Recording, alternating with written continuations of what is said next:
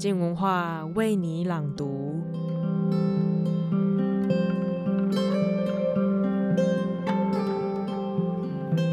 本周的专栏即将是一趟狂饮之旅，让我们跟着徐政府的文字，前往马来西亚位在婆罗洲的沙捞越，与当地的一班族朋友一杯接一杯欢度一年一度的嘎哇丰收季。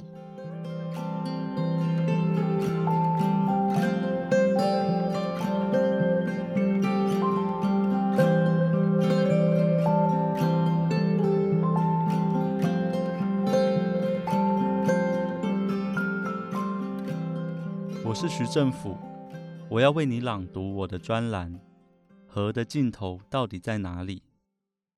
一班族表哥从屋外跑进来时，我正一边喝酒，一边吸吮早上才从河里抓来的新鲜田螺。那时他神情不安，打着赤膊，在昏暗的屋内喋喋不休。等大家脸色难看的安静下来，珍珠姐才告诉我，有个工人因为嘎外要到了。还迟迟领不到积欠的工资，实在受不了，就拿刀去找伐木公司老板理论。结果有个劝说的人反而被砍伤了。嘎哇是婆罗洲达雅族最重要的节日，又叫丰收节。沙拉月会在每年五月底放一段长假，让族人们回老家庆祝。珍珠姐是我几年前在梅里认识的福州籍华人，她小时候。村子隔壁军营有位伊班族的少年通讯兵，只要有空就跑来看他。尽管家乡人反对，两人最后还是结为连理。多年前丈夫过世后，她也只有嘎外才会回婆家了。当初听说这个节日，我就深感兴趣。今年恰好为了数年一度的生态盛景大开花事件而来。便决定顺道跟他回去拜访。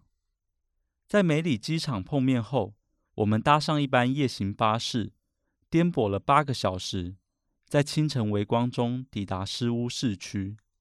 下了车，进到一间马来西亚典型的茶室，我点了一碗拉萨，一杯冰奶茶，吃饱了就趴在桌上小睡。醒来时百无聊赖，于是又点了第二杯奶茶。真是一点没有时间观念哦！约定来接的亲戚迟到了数个小时，珍珠姐几番联络后挂了电话，开始抱怨婆家的一班族年轻人不读书、不好好规划人生、没有理财和时间观念，念了十几年一点用也没有。我听了尴尬的点点头，速速速吸光奶茶，含着几颗冰块，起身走到店外透透气。茶室紧邻码头，附近市场人潮汹涌，所见商号多是由华人经营，其中又以福州人为大宗。这可以追溯到二十世纪初，英国统治者大力鼓励移民前来拓垦。用历史学家克雷格的话来说，在晚清的华南移民潮中，福州人或许是最能干又进取的一群。他们最初选定这一带种植稻米。木薯等粮食作物，后来又引进高经济价值的橡胶和胡椒。二十世纪下半叶，华商掌控了以猛火之势兴起的伐木业，让诗巫一度跃升为沙拉越第一大城。我四处闲晃，很多地方挂上了 “Selama Hari g a w a i 丰收节快乐的标语。若往码头走，则会见到极其宽广的河道。那是婆罗洲最大的河流拉让江。珍珠姐的婆家、童年的老家，以及李永平和张贵兴写出了不起小说的地方，都源自它复杂水系的某一处。不久后，我将沿着其中一条支流朝源头上溯。那天傍晚，我们的长舟终于穿越重重森林，停泊在珍珠姐的婆家前面。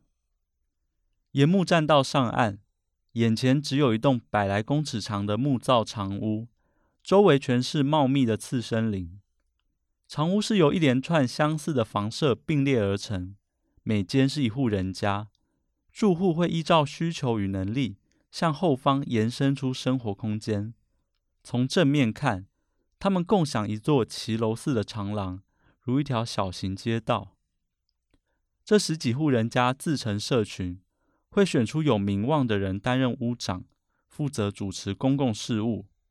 这曾经是南岛语族很普遍的居住形式，只是现在大多成为观光体验的商品或历史遗迹了。进入屋长家客厅，放好行李，再往内走便是厨房与饭厅。此时，一群人已经围坐在桌边，对我们热情招呼。珍珠姐跟亲朋好友介绍了一番，大概说我是远道而来的侄子之类的吧。他们兴奋地拿起桌上的塑胶壶，斟满一杯白浊的酒给我。虽然完全不明白马来话和一般话，这意思倒是很清楚。我干下一杯，对方又倒了一杯。这种酒称为都瓦，像浑浊的小米酒，主原料是糯米。家家户户至少一个月前就会开始酿造，配方各有所好。如果你从常屋的第一家喝到最后一家，还会对特定几家的风味印象深刻。在整个嘎外期间，只要有人举杯向你招手，不太可能摇摇头当作没看到。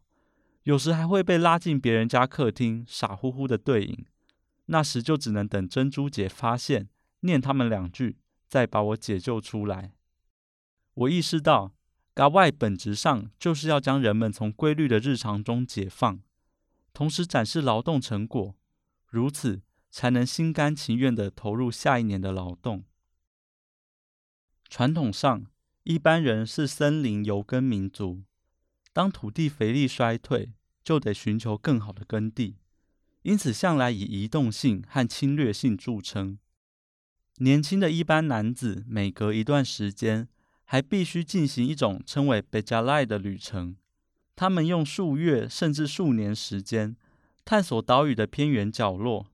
任务包含开拓领域、探寻耕地，乃至于猎取其他部族的人头。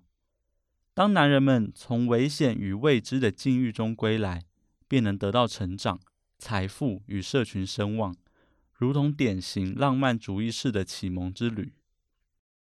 时至今日，虽然居所的迁移性渐渐消失，但贝加莱依然存在，只是形式改变了。许多一般男人开始往城市中寻求工作与生活的可能性。二十世纪中期以后，伐木业和油棕业兴起，释出大量人力需求。也成为贝加莱的男人们证明自身价值的场所。不过，工作收入高，也得承受相应的风险。我想起美国奥勒冈州安德鲁斯森林中那些巨大的道格拉斯杉树，有个别名就叫 “Widow Makers” 寡妇制造者，暗示他们在倒下时杀死了无数伐木工人陪葬。我不知道第一天拿刀去找老板的伐木工。究竟有没有可能拿到积欠的工资？但我似乎可以想象珍珠姐所说的“年轻人今朝有酒今朝醉”是怎么回事。这个社会的华人掌握了大部分商业活动，马来人掌握了政治权力，而一般族等原住民通常只是低阶的受雇劳力。虽然他们是当地最大的族群，但作为马来西亚这个国家下的沙拉越人。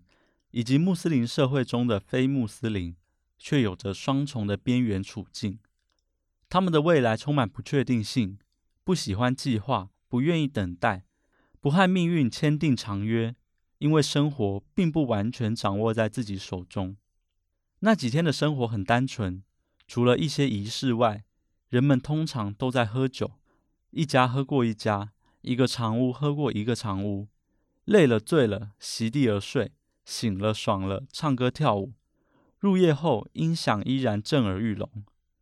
我那些暂时性的亲戚们聊着天，来来去去，都晚喝完一桶换一桶，如此放肆狂饮，仿佛连自己的名字都想忘掉。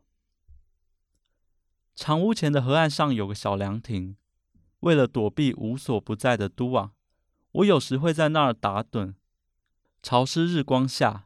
偶尔有红颈鸟一蝶或金光闪闪的赏凤蝶在空中徘徊，或许是前日大雨的缘故，河道涨起了许多，水色浊黄，大量枯枝败叶随之漂流。他们说，以前的河不是这个颜色。我想起刚来那天，珍珠姐聊起自己从小就对世界万物充满好奇，那时常在河边思考，河的尽头到底在哪里？当时年纪小，不敢一个人乱跑，但又忍不住好奇。所以有几次就骗妹妹陪她一起往上游走，走了好几个钟头，却一直走不到终点。河的尽头到底在哪里？她用困惑又期待的口吻问我：“你不知道的咩？”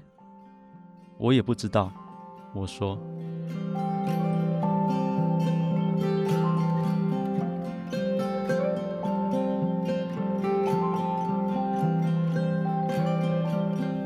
我的尽头到底在哪里呢？有时候好像真的很难回答这样的问题。也许就是因为这样的心情，他们也只能活在当下，今朝有酒今朝醉了吧。今天的专栏就到这里，明天是廖伟棠的书评时间，他即将分享《直击缅甸内战现场》这本书，跟着记者博提尔林娜，还有他的太太以及襁褓中的女儿。一起记录一场近两年的徒步旅行，一探三十年前缅甸北方的动荡时代。